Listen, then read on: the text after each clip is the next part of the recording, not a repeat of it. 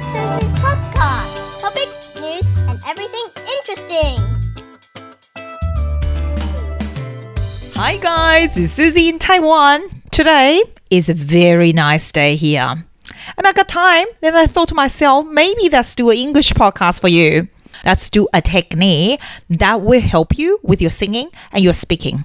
Something that's really important is for breathing, is for building up your core center to be able to sing for a long time. How about that?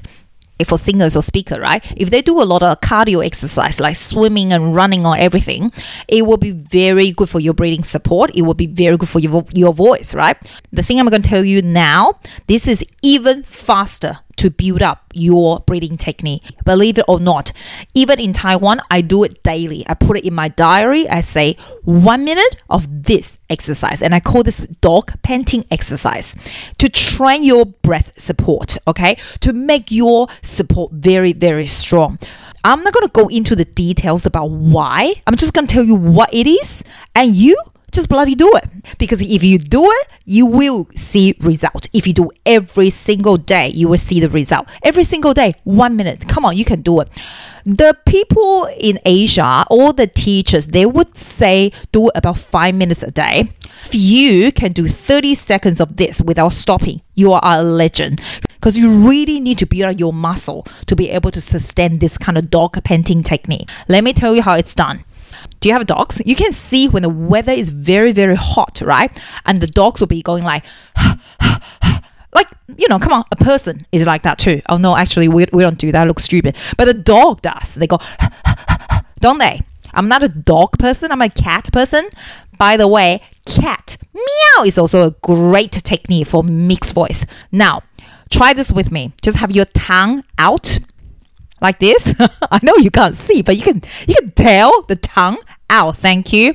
By the way, you do not need to do this with your tongue out at the end because you don't have time. But now, just to try it, please do it. So do this.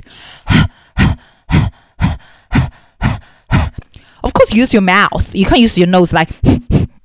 It's it, your mouth has to be open. Okay, tongue out. One more time. Make sure your upper body, your upper body is not moving, please. Okay. You can feel the core is going in and out like this. so let's have your tongue out to do it first. Where's my phone? All right. This is what I do every single day. Let's just do 30 seconds. I've been practicing every single day, but mm, you know, in Taiwan, we're just relaxing. It's holiday, so I haven't been practicing really well. so if I die in the middle of it, you keep going. Can we just do about 15 seconds first? I can tell you the proper way is this. if we can't do it that fast, let's just do it slow like this. just do that, okay? All right, ready? Your time starts now.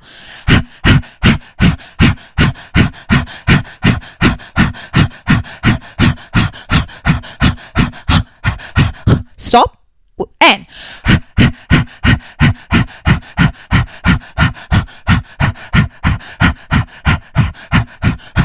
stop, and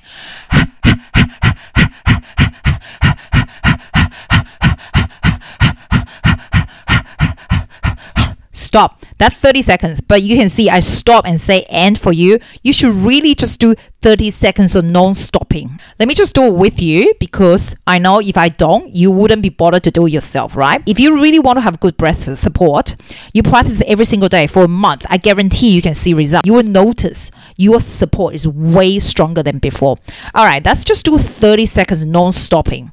Make sure you stand properly and do it with concentration.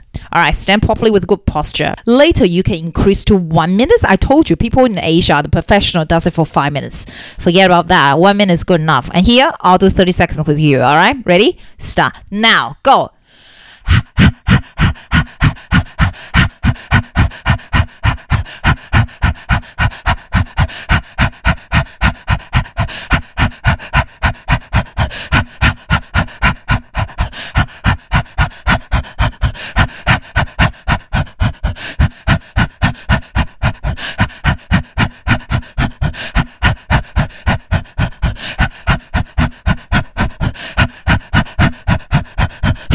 Done. 30 seconds. Well done. I don't have a clapping things for you, but that's how it is.